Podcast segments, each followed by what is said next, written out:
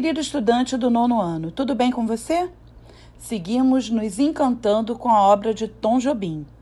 Neste material, trabalharemos duas canções, Corcovado e Águas de Março. Em Corcovado, o tom é bem carinhoso, lírico, poético, com aquele olhar sensível sobre as coisas do cotidiano, tão característico das canções de Tom Jobim. O segundo texto é uma tirinha da Mafalda. Repare nos detalhes da linguagem não verbal, que, combinados com a linguagem verbal, constroem o humor do texto. Pense nisso. O que causa a graça do texto? O tema dessa tirinha também é muito interessante. Qual a chave da felicidade? O texto 3 leva você a refletir sobre a alegria.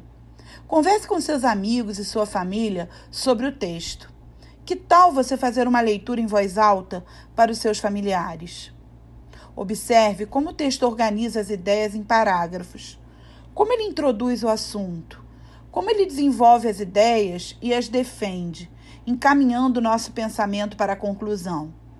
Separe algumas opiniões expressas no texto e elabore argumentos. Pense, eu concordo com essa ideia? Por quê?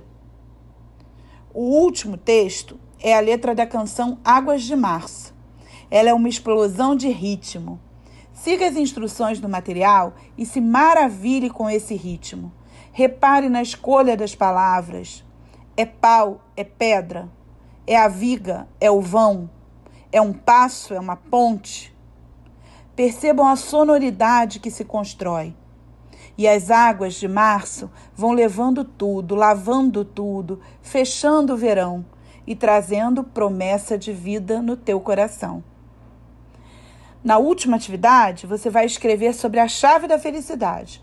Conte pra gente qual o segredo da felicidade. Envie o seu texto para o e-mail materialcarioca.rioeduca.net. Uma semana muito feliz para você.